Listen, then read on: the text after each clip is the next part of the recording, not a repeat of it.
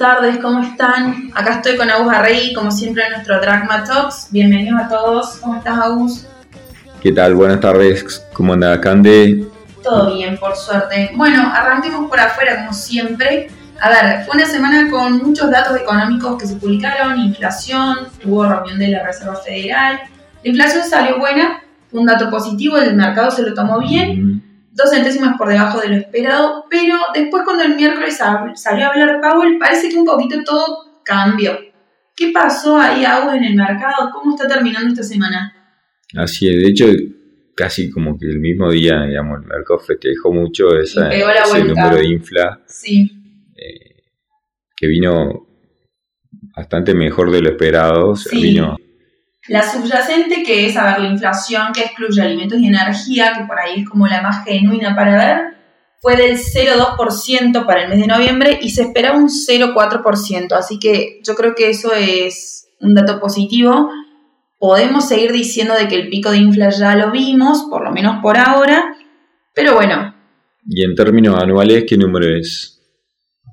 La anual terminó este mes en 7.10, cuando se esperaba un 7.3 ¿no? en el acumulado, y recordemos que tuvimos picos de 9,10% de inflación anual, entonces realmente se está viendo esta baja.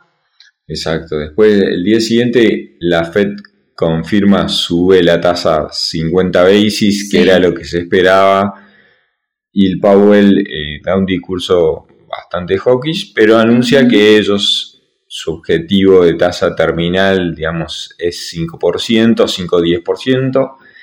Entonces, de ahí se puede deducir que se esperaría un 50 basis más en la próxima, digamos, reunión, ya en 2023, y 25 basis más en la segunda reunión del año que viene.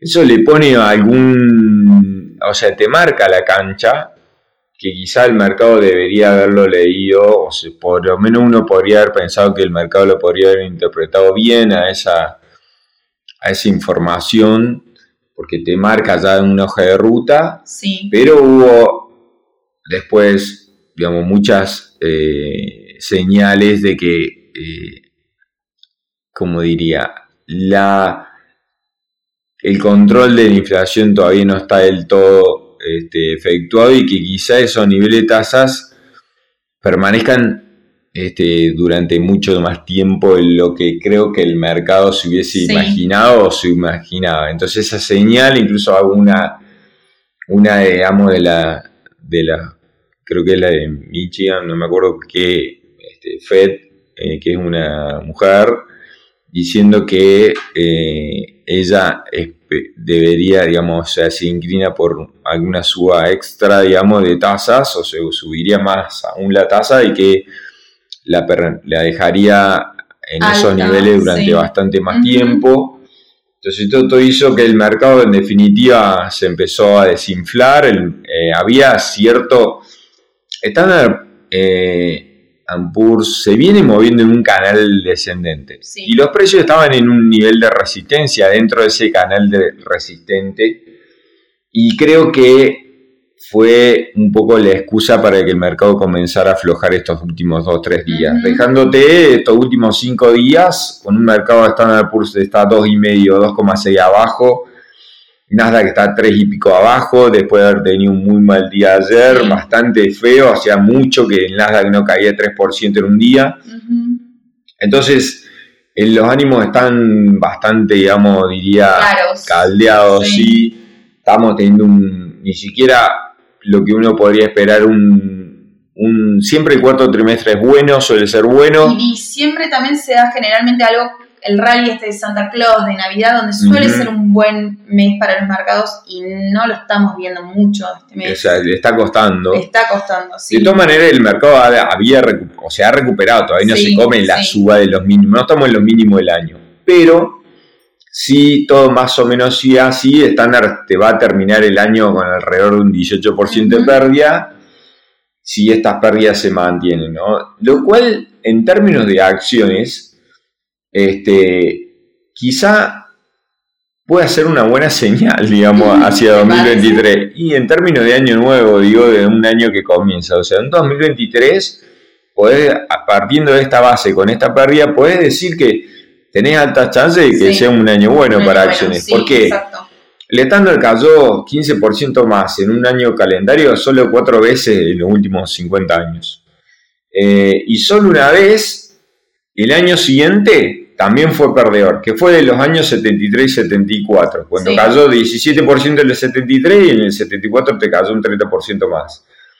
Los otros dos años fueron 2008, se destruyó el mercado casi 40% y 2002 cayó 23%. Los años siguientes, o sea, 2009 y 2003, fueron excelentes para los mercados de acción. Entonces, si bien es muy baja la muestra, pero sí te dice que con las caídas fuertes, es muy probable que, no digo que tengamos un super año, pero me parece que puede ser que te dé la pauta de decir, che, fue tan malo que no va a ser malo 2023. Creo que eso también es un poco lo que hay que quedarse este año. Fue históricamente tan malo que cuántas probabilidades hay de que repitamos lo mismo el año que viene. Yo creo que, y espero, que sean bajas. Totalmente. Entonces, eh, yo creo que bonos ya empezaron a, mejorar. De hecho, ya hay, este, creo que lo que está sufriendo es todo lo que tiene, tiene que ver con el mercado inmobiliario. Sí. Pero en términos de precios, yo creo que se ha estabilizado bastante la situación. Lo vemos en, los fondos de bonos que han dejado de caer hace tiempo, se han mantenido, incluso recuperado algo, algunos segmentos. Así que yo empiezo a ver, lo venimos comentando un poco, cierto, eh, ¿cómo les diría? Estabilización del mercado de bonos. Y eso me parece que está bueno. Sí, creo que es la primera señal positiva, por lo menos. ¿Te parece que pasemos a Argentina, que creo que hoy tenemos bastante más por hablar? Seguro. Bien. Les contamos un poquito, ayer tuvimos un evento acá en la oficina. A ver, estamos largando un nuevo fondo común de inversión asociados con Anker, que es la consultora de Toto Caputo. Y bueno, ayer lo tuvimos acá Toto, di una charla y me gustaría vos que les cuentes a todos los que nos escuchan, ¿con qué te quedaste de esa charla? ¿Cuál fue tu, tu impresión de sus palabras? Bien, este, yo creo que estuvo, bueno, para nosotros es una satisfacción, ¿no? O sea, esta, alianza estratégica con ellos, porque eh, el equipo de Anker Consultora, digamos, macroeconómica y además es una asesora en términos de inversiones. Nosotros lo que vamos a hacer es compartir estrategias diseñadas con ellos, con lo cual la, la experiencia tanto de Toto Caputo en los mercados como Santiago Bausili, que también estuvo en Morgan, estuvo en Deutsche Bank. O sea, recordemos que Toto Caputo no es, no, no es solamente un ex presidente del Central de Argentina, para quien no se acuerda, digamos, o ministro de, Economía, de Finanzas, perdón, secretario de Finanzas, y sino que es eh, un viejo operador. Sí, ¿no? Entonces creo que, o viejo, no sé si tan viejo, porque, pero digamos, es un amplio conocedor de los mercados financieros y su paso por la actividad pública, lo contó un poco ayer, lo hizo mejor operador, porque le hizo entender una cantidad de, cosas que suceden en lo público que uno desde lo privado, por ejemplo en mi caso yo tampoco me lo hubiese imaginado, no, si no lo vivís no te das cuenta. Creo, yo creo que no lo dimensionamos. Nos quedamos por ahí con lo que vemos en la prensa y eso, y por detrás la política tiene muchísimo más eh, que lo que uno llega a ver desde su casa. Entonces ustedes nos van a ver que eh, vamos, seguramente en algún momento lo invitaremos acá. Ojalá, sí, mm, eh, Y hablar a, a él o a alguien de su equipo. Así que eso, primero que nada, es muy bueno para nosotros y para todos los nuestros clientes y para todos, digamos, que, de alguna manera interactúa con nosotros. En, ese, en esa pequeña charla, fue medio micro, digamos, que le hicimos para solo mm, nosotros y algunos llegados, es básicamente la visión de ellos actuales, ellos son mucho menos negativos que el, que el promedio del mercado respecto a la situación argentina. Si bien ellos dicen, hay mucho riesgo, o sea, la situación es complicada, pero ellos ven que hay, se está llevando a cabo un ajuste fenomenal fiscal que por supuesto que no se está vendiendo de esa forma, pero se está efectuando a costa de las provincias principalmente. Entonces, eh, en ese contexto y da todas las restricciones, quizá lo que está haciendo Massa se, es un poco, a vista de ellos, lo único que se podría hacer sin armar ningún, digamos, problema mayor, o sea, pilotear esta situación. Este, no está tan seguro de que la oposición gane las próximas elecciones. Ellos ven como que Massa va, por lo menos hasta marzo, la situación la tendría relativamente controlada. Lo ven como un hecho muy positivo las, la licitación de, antes de ayer, tomando mucho más pesos de lo que vencían. Yo tengo una versión un poco menos optimista sobre esa licitación, pero, pero por supuesto que no pero la realidad es que terminaron con un financiamiento neto de más de 370 eh, mil millones de pesos. Entonces, fue una de las mejores licitaciones del año. Pero bueno, veníamos de una licitación por ahí un poco mala, la, la penúltima sería que esto nos hacía dudar. Y hay quienes dudan de esta licitación, pero la realidad es que fue buena. Exacto, sí. tengo otras versiones, pero o sea, en realidad es buena, pero por ciertas cosas particulares. Pero la cuestión es que al final de cuentas la licitación fue buena. Sí. O sea, eso es verdad. Y que ellos no ven, uno podría pensar, che, pero si la si, digamos, si Argentina sea como sea, no hay lugar para populismo, ¿no? ya no más porque no hay más dinero. Entonces, lo que ven es que el gobierno que venga, sea más o la oposición o quien sea, más o menos este, pro amigo del mercado, digamos, o no, va a tener que hacer ajustes y va a tener que hacer ordenar cosas. Entonces eso debería de implicar un trade electoral, como quizás se dio de 2013 a 2015, pero eso no está pasando.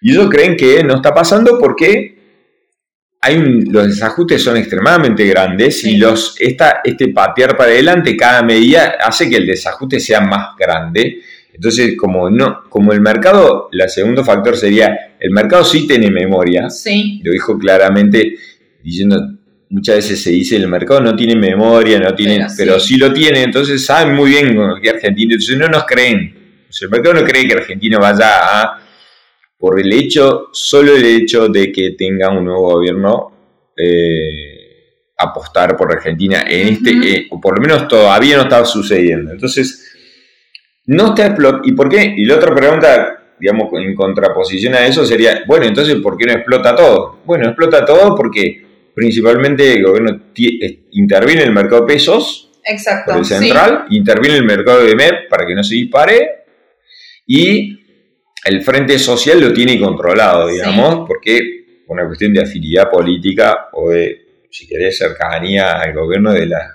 de las movimientos sociales. Sí, yo creo que tiene un poquito todo medio atado con alambre, pero por ahora está atado, ¿no? Entonces, esa es la gran pregunta, ¿hasta cuándo? Entonces, eh, en virtud de esto hacia adelante, los riesgos son muy grandes, el riesgo de la, de la sequía es muy grande, eh, pero el escenario base que ellos manejan es un escenario de similar al actual, y de, dilación, digamos, de los problemas hacia adelante, con tasa de interés reales positivas, y lo confirmó porque después justo que habló, o sea, a la tarde salió el dato de inflación, vino 4,90. Vamos, digamos, un poco... Pero lo cierto es que es una tasa positiva.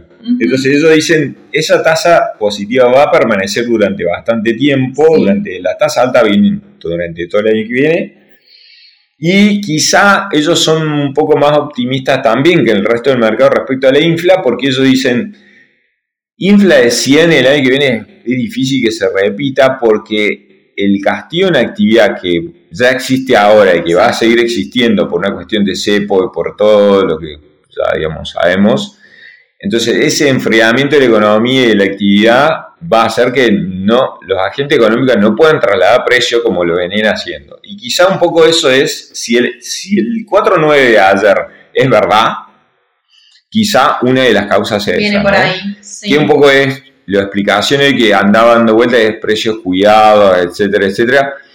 Pero quizá también hay un poco de no traslado porque ya no puedes, a veces el freno de la actividad es tan fuerte que vos ya no puedes seguir trasladando. Exacto, sí. Entonces esas serían las condiciones o los puntos sobresalientes, si querés, de este, la charla que dio Toto Caputo eh, acá en la oficina ayer. Nosotros eh, junto con ellos el primer producto, digamos, a lanzar es un, es un fondo de renta ahorro, llamamos, de renta ahorro Dragma, fondo común de inversión, que se va a concentrar en deuda en pesos y eh, lo que va a intentar hacer es preservar capital en pesos eh, y tratar de maximizar su rendimiento, digamos. Nosotros ya tenemos un... sería como la la pareja de nuestro fondo AdCap balanceado, que es un fondo que lo, ya lo venimos teniendo hace, tiempo. Años ya, ¿no? Vamos a cumplir cuatro años en abril, digamos, pero ya casi que tenemos cuatro años de este.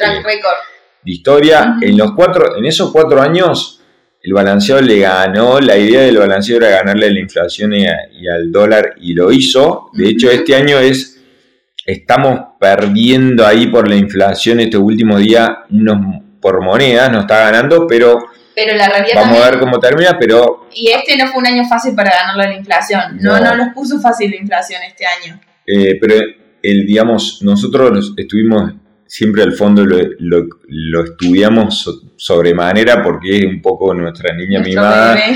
Exacto, entonces nosotros lo testeamos por todos lados y en términos de administración de riesgo que tiene ese fondo Así un fondo que ha logrado su objetivo y además con un control de riesgo extremadamente bueno. Entonces se une ese fondo nuevo, digamos, con Anker, se uniría a este y se uniría al Fondo Cerrado Inmobiliario, que justamente para nosotros también esta semana fue muy importante porque el miércoles se efectuó. La, colocamos la segunda, colocamos, sí, la el segundo tramo de este fondo y juntamos más de 671 millones de pesos. La verdad que fue, nada, todo un orgullo porque fue un gran trabajo de sociedad gerente, de todas las áreas de la oficina y de todos los colaboradores del fondo. Así que la verdad que eso también fue, fue una semana muy movida, pero que nos dejó muy contentos a todos, ¿no? A nivel, y, oficina. digamos, oficina sí, porque ese sería nuestra tercera pata, digamos, de, de alternativas porque es un, eso ya es nuestro segmento de inversiones alternativas, porque es un fondo cerrado. los proyectos, en una segunda etapa, eh, se trata de un proyecto con Edico, que es una constructora de Buenos Aires extremadamente conocida y que tiene muchísima historia, un proyecto en Pilar, en provincia de Buenos Aires, así que eso eh, para nosotros estamos terminando el año bastante contento. la dentro para el que viene. Sí, esperemos que los mercados acompañen. o sea, si, si podemos hacer esto con los mercados en contra, esperamos que los mercados a favor nos ayuden, entonces a que nos vaya un poco mejor. Pero bueno, eh, volviendo un poco a lo que conversamos sobre, sobre la visión de Anker y ahora agregamos, agregando un poquito desde nuestro lado, o sea, Massa como que virtualmente como nos tiene acostumbrados a mucho, es como que con este dato infla saca una chapa de controlador, digamos, de la situación que la van, la van a intentar potenciar durante los próximos meses. Entonces, este... Yo creo que no sé si es suerte o que realmente están tomando medidas, pero a ver, en términos de inflación van a terminar por debajo del 100% este año lo cual no es bueno tener una inflación acumulada del 90%, pero se esperaba arriba del 100% por momentos. En términos de financiamiento, con la última LISI, también por ahora no te deberían pedirles adelantos transitorios al central, lo cual también es bueno. En reservas, si el dólar soja sale bien y todo acompaña, también estaríamos ahí con las metas del FMI. Entonces, yo creo que Massa está teniendo un poco de suerte y a su vez está ganando un poquito de poder político de cara al año que viene, ¿no? No sé si... Bueno, una de las cosas que decía Toto Caputo ayer eh, acá con nosotros es que ese, eh, muchas de las medidas que se están tomando en términos de ajuste fiscal no se podrían tomar si no tenés poder político Exacto, sí. para hacerlo. Entonces por eso quizá Bataki no, no, no duró mucho porque no se dio cuenta que no tenía, no iba a tener el poder político para hacer. Y acá un poco lo que decía era, no es económico porque todo el mundo sabe lo que tiene que hacer, sino es político, porque no hay decisión, Sí. nunca hay decisión de, de reparar, digamos, lo- los problemas. Entonces, eh, Massa se va a enfrentar hacia adelante. Los dos desafíos más grandes son la sequía, que eso es un Sí. poco fuera, digamos, de, de control para el gobierno, y por otro, la deuda en pesos. Sí. O sea, quizá esas dos cosas sean los desafíos más grandes hacia adelante. Los vencimientos de la deuda en pesos, si bien este, esta renovación fue grande, pero los que le dicen las murallas hacia adelante de cada mes son cada vez más altas porque las renovaciones son cortas, con lo cual quizá enero zafe, yo creo que zafan, yo estoy de acuerdo que, que hasta marzo zafan porque enero y febrero no es tan grande y porque, o sea, el problema trigo quizá los ya está, estaría más o menos solucionado, queda bastante dólar soja, o sea, bastante, no queda mucho, pero lo, con lo que se liquide dólar soja de acá a fin de año, porque muchos productores van a tener que liquidar de alguna manera un poco presionados, porque en términos impositivos te genera un daño si vos no venderías. Ese es- era un tema para charlar hoy también, pero no nos da el tiempo, pero quizá eso ayude un poco a liquidación, los últimos tramos de liquidación de dólar soja para fin de año,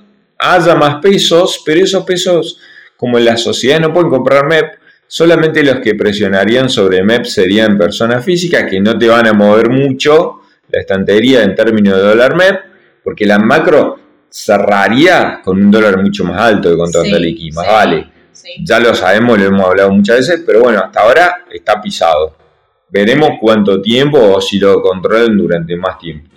Pero esa sería, digamos, más o menos un pantallazo de la semana, con lo más importante, creo Exacto. yo, ya ha llegado quizá lo, el último tramo de El este último año. tramo del año ya están, Eh, quedan 15 días. Final el domingo, Navidad el otro domingo y Año Nuevo. Fue, es como un, nos quedan unos 15 días muy cargados. Pero bueno, ya llega el 2023. Me parece que repasamos todo, ¿no? Para mí, para mí con eso estaría, así que bueno, Nos vemos el viernes que viene. Saludos a todos. ojalá que estemos muy, eh, con- muy no vamos contentos a decir lunes. mucho por las dudas, no vamos Por a decir eso, no mucho. vamos a decir nada, solamente que ojalá que el lunes estemos todos contentos. Todos muy contentos. Muy buen fin de semana para todos y saludos. Gracias, un abrazo para todos. Volvimos a ilusionar. Quiero ganar la tercera. Quiero ser campeón mundial. Y al Diego en el cielo lo podemos ver. Con Don Diego y con la Tota. yanı